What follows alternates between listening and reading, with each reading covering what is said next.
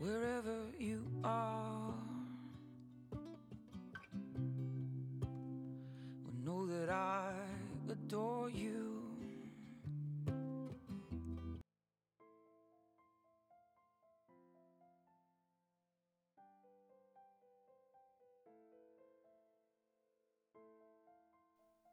阿道夫大声读着自己的作品，他很少能像此时此刻一样，体验到酣畅淋漓的快感。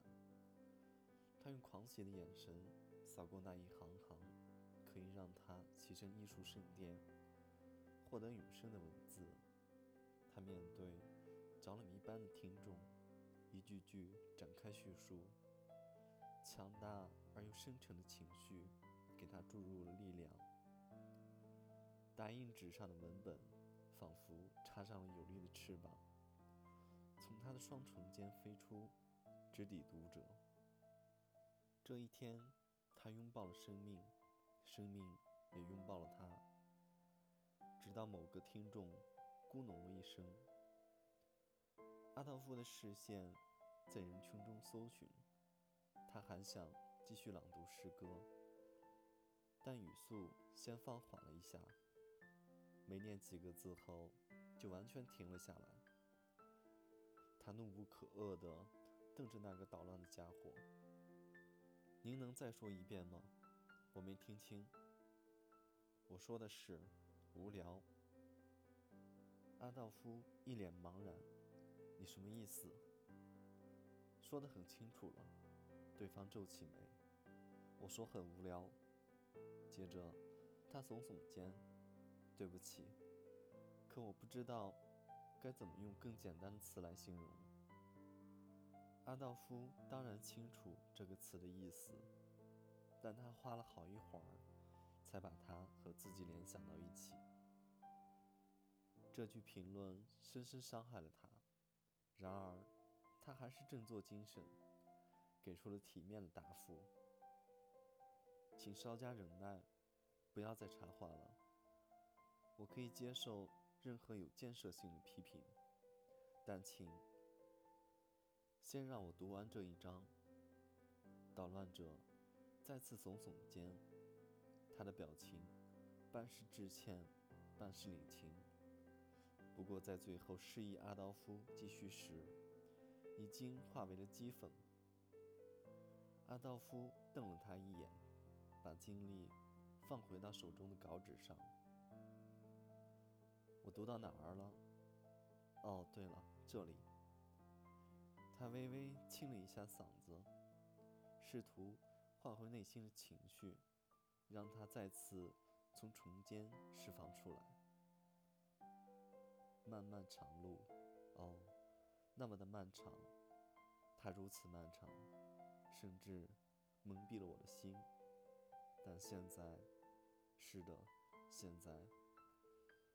甜蜜的家和亲爱的姑娘啊，你们离我这么近，我的心都激动的快要跳出胸膛了，真的要跳出来了，就好像会撞断肋骨，从我的胸口冲出，撕开一个血洞。阿道夫突然停住，他第一次在听众面前大声朗读这几句。觉得这一部分需要修改。这篇长诗有些地方需要改改，我还是快进到高潮部分吧。他匆匆掀过活页手稿，一、二、三，好的，找到了。我们继续。但我的心脏还在原地，它没有撕裂我的内脏。对不起，我还得快进一段。四、五。他尴尬地笑了一下，然后把掠过的稿纸放到地上。很抱歉，好了，现在我们开始。是的，之所以我的心脏还在那里，是因为这样会吓坏我亲爱的姑娘。当我爬上最后一座山头，遥望家园之时，我看到了她。我的姑娘，我亲爱的姑娘，我勇敢的姑娘。她在田地里干活的身影，和那些奔赴战场的勇士们重叠在一起。她的头发和我的一样，闪烁着棕色的光芒，但漂亮上千万亿倍。她就这样站在那里，我漂亮的、可爱的姑娘。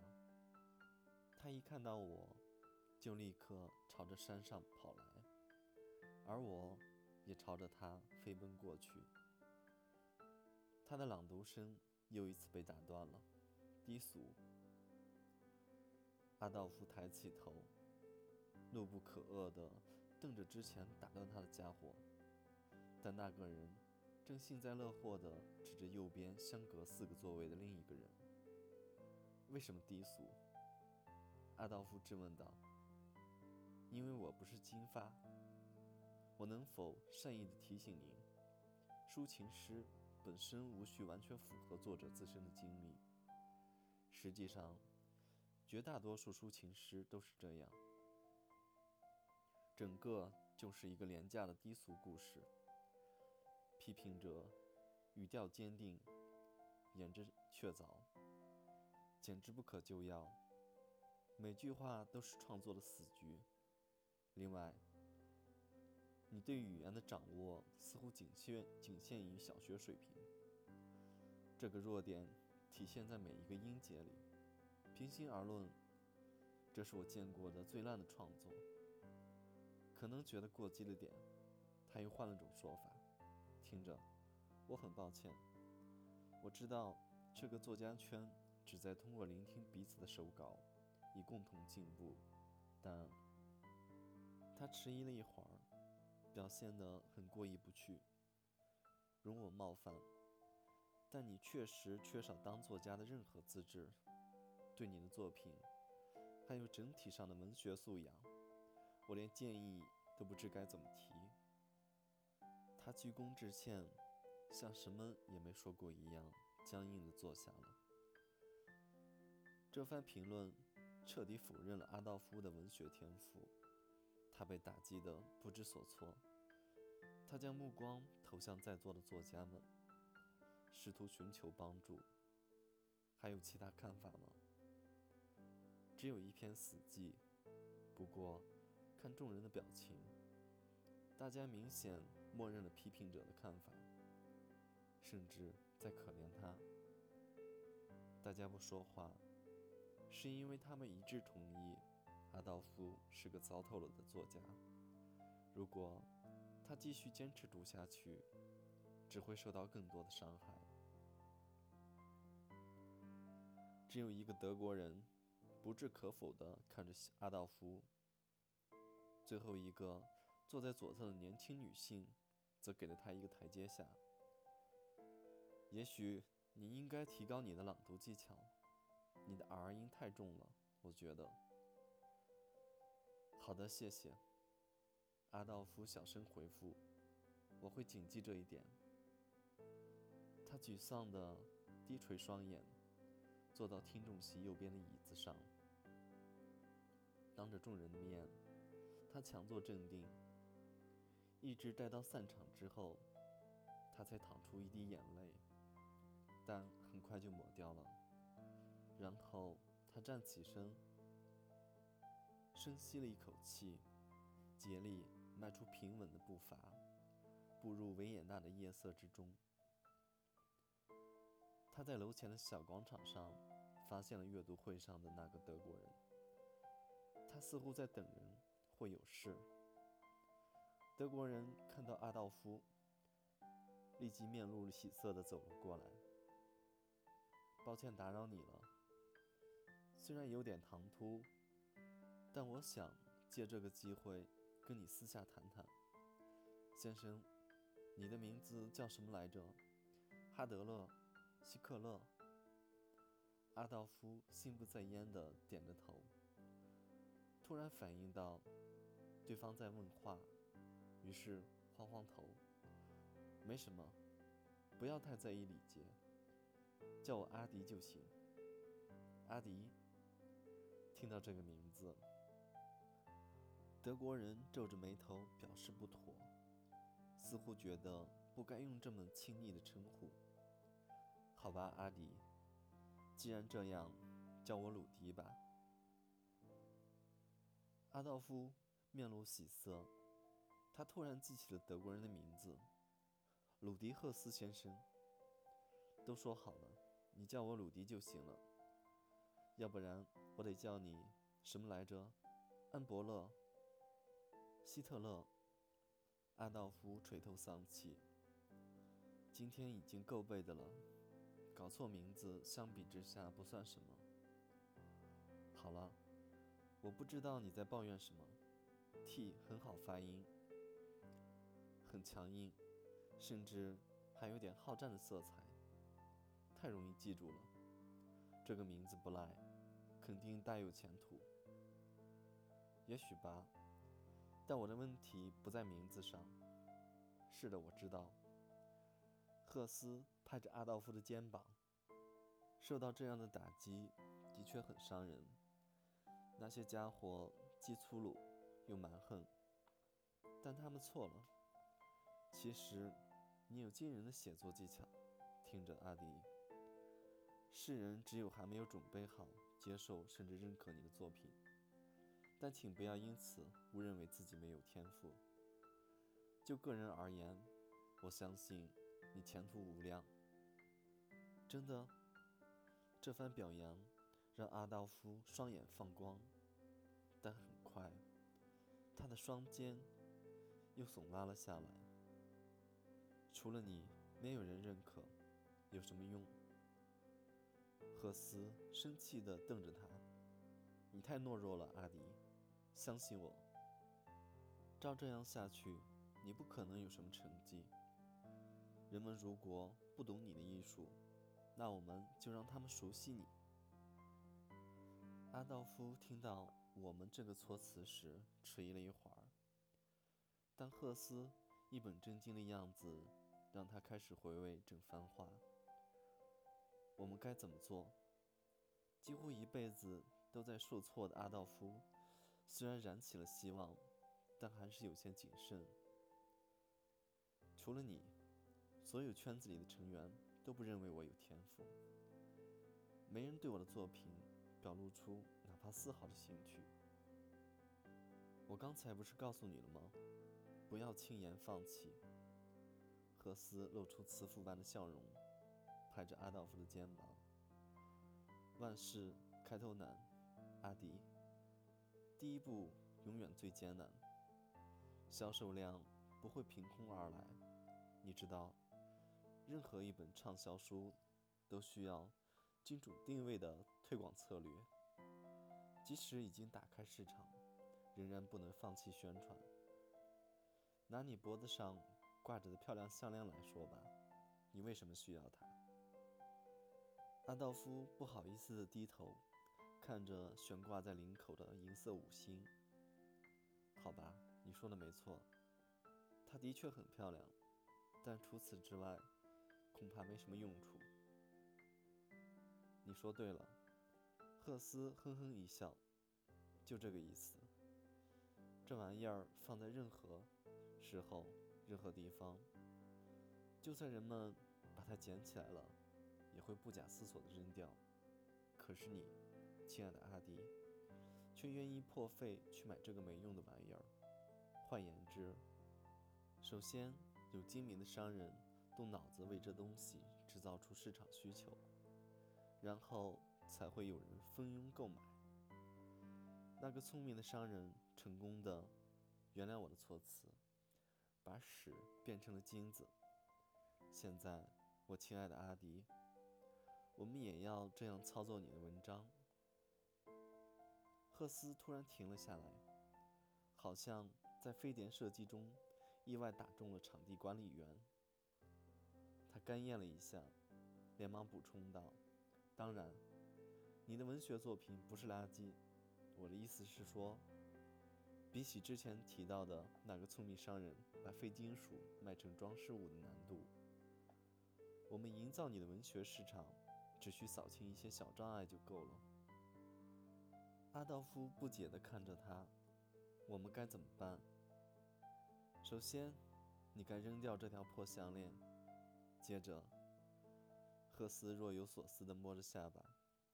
说实话，我还没有想好全盘计划。如果国家能推行义务阅读，那就再好不过了。但很不幸，我在奥地利没什么显贵的朋友。不过，告诉我，阿迪，你有没有考虑过移民德国？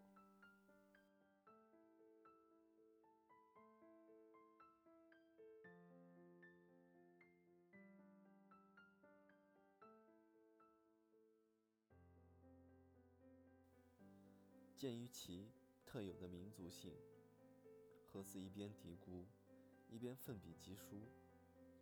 犹太人不应拥有宗教制度，其原因正是他们缺乏任何形式的理想主义。所以，为什么是犹太人？赫斯不爽的应声哼了一下，继而怒冲冲抬起头，决定认真回答：“阿迪。”别老干扰我，让我亲自动笔写这么长的篇幅已经够过分的了。而且到时候，本书作者的署名还是你。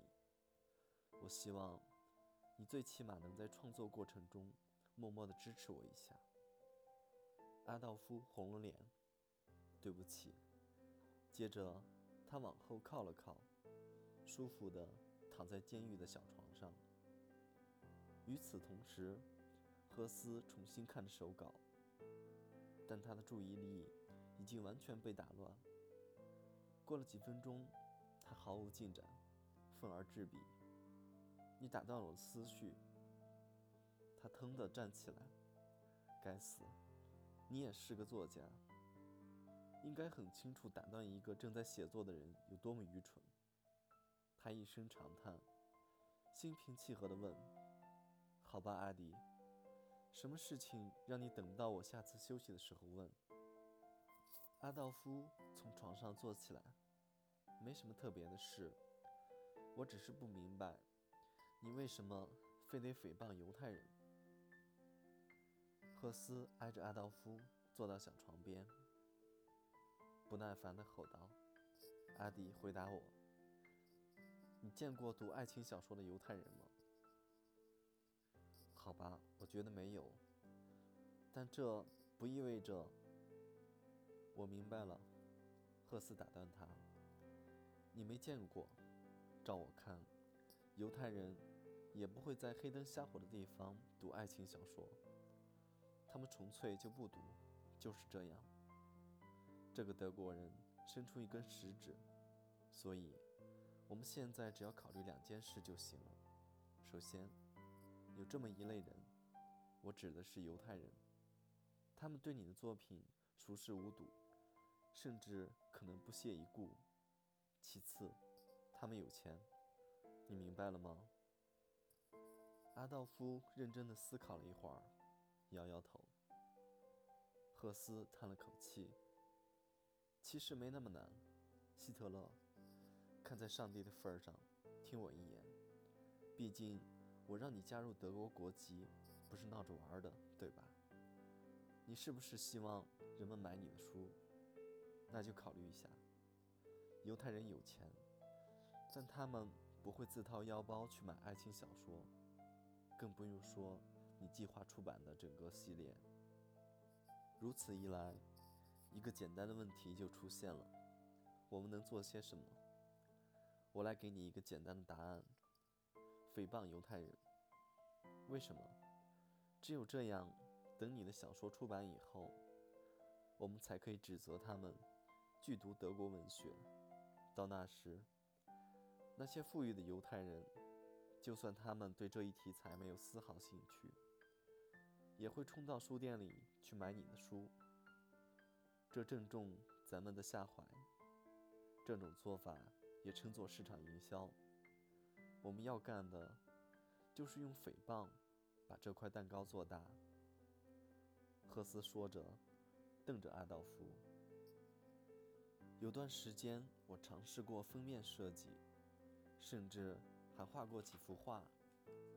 阿道夫一边说着，一边盯着地板，仿佛要在斑驳的痕迹中参悟生命的意义。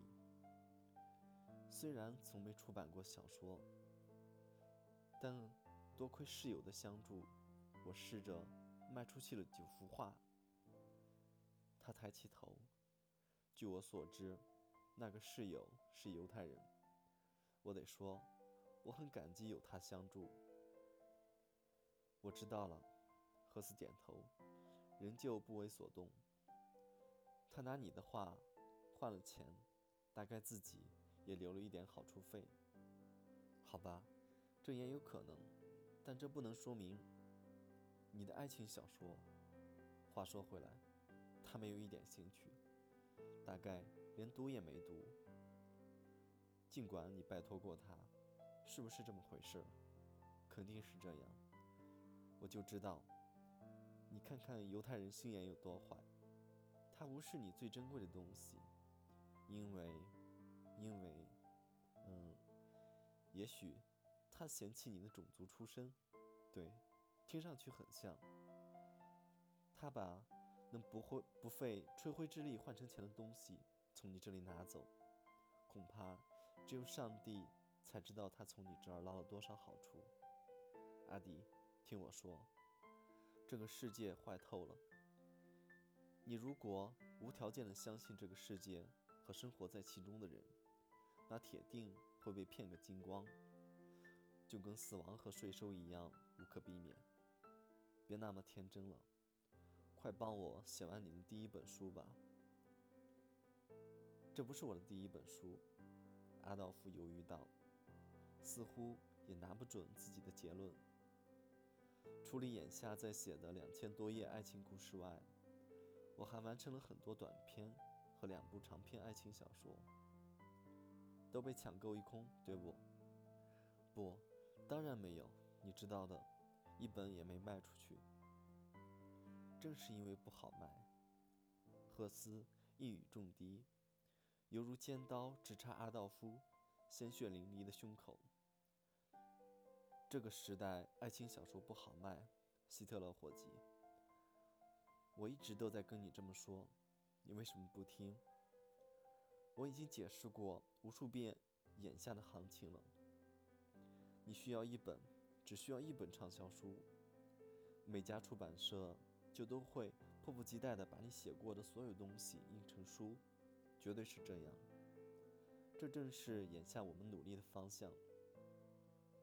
他生气地看着阿道夫，掩饰我眼下正在努力的方向。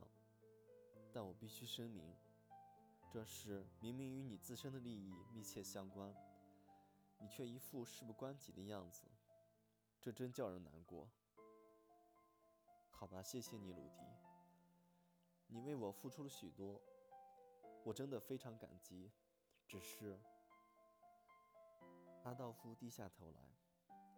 自传和政治宣传不太像我的风格，更别说里头的东西全是凭空捏造了。阿道夫，我们是作家，创作故事就是我们的工作。杜撰看上去真实可信的背景，也是其中必不可少的一部分。如果做不到这点，你就没资格入行。阿道夫欲言又止，但，但是，他无助地纠结着。文学是我的生命啊！到目前为止，你出了几本书？一本都没有，你知道的。那很抱歉，但在这种情况下。文学根本称不上你的生命，很遗憾，我亲爱的阿迪。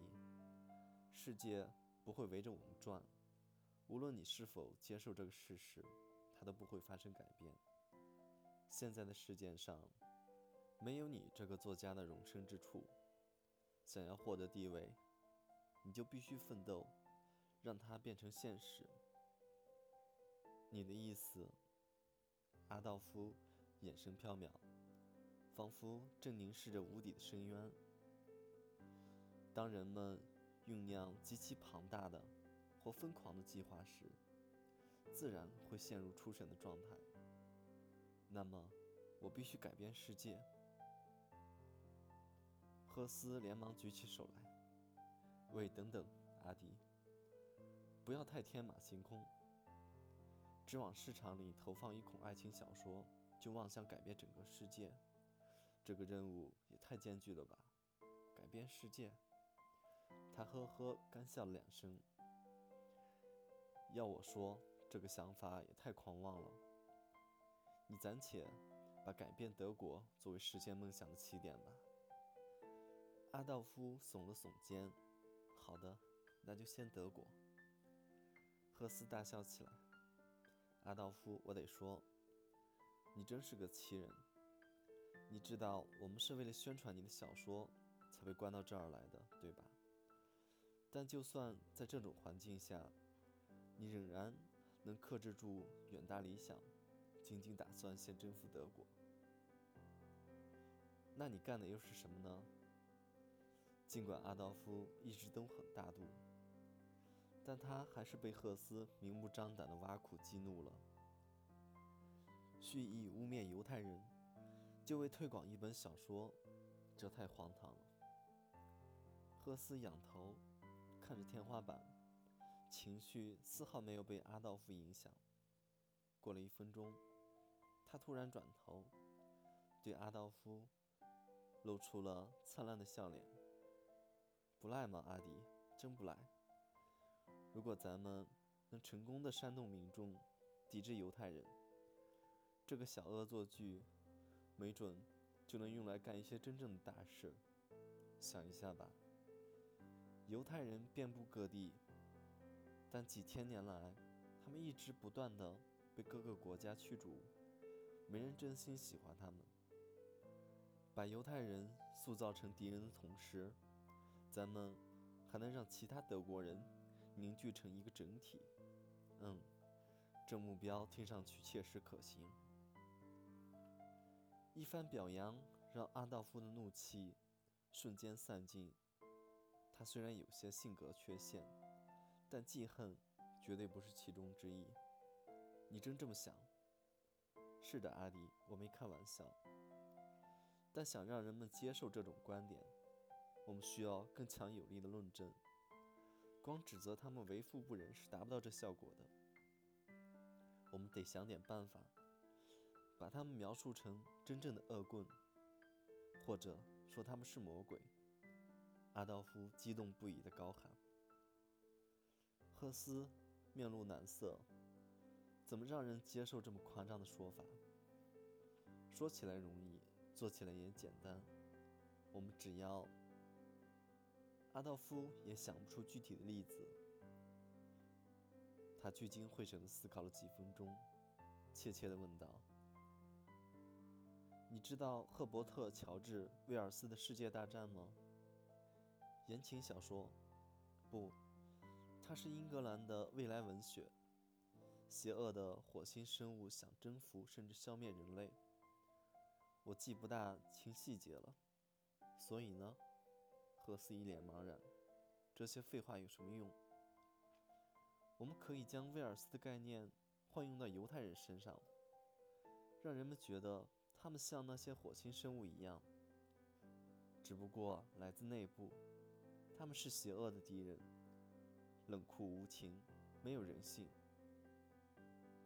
赫斯慢吞吞地吸了口气，大致理解了这个想法。不过。其中还有不少细节问题需要推敲。不错的想法，阿迪，但有些纰漏。举个例子，犹太人看上去跟我们没什么两样，说他们不是人类，没人会信。阿道夫摆摆手，好吧，那就是次等人，或者直立行走的爬行动物，看起来与我们无异。却是粗暴野蛮的禽兽，对，这个设定蛮不错的，和威尔斯的概念也很相符。他突然激动起来，每当有好点子时，他都会变得过度亢奋，接着思维便过度发散，陷入彻底的混乱。阿道夫之所以这么多年依旧一事无成，和这一点有着莫大的关系。但现在他有了赫斯，对赫斯来说，把阿道夫的爆发式思维引导到正路上，不过小菜一碟。他能一眼看穿其中的荒谬，将真正可行的部分从一堆愚蠢的想法中提炼出来。很好，赫斯若有所思地抚摸着下巴。这个想法很有意思，甚至可能实现。恭喜你，阿迪，真的可能实现。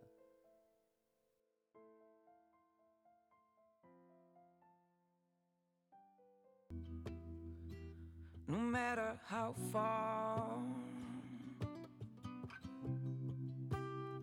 Well, I can go before you. And if ever you need someone, well, not that you need helping.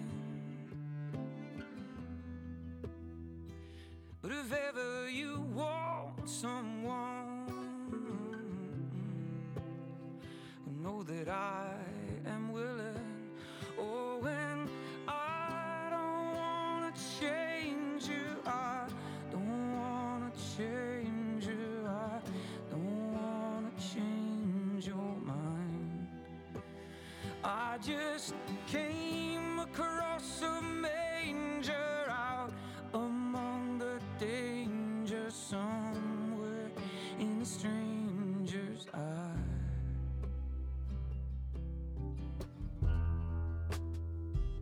Wherever you go, well, I can always follow. I can feed this real slow. If it's a lot to swallow, if you just wanna be I can wait without waiting.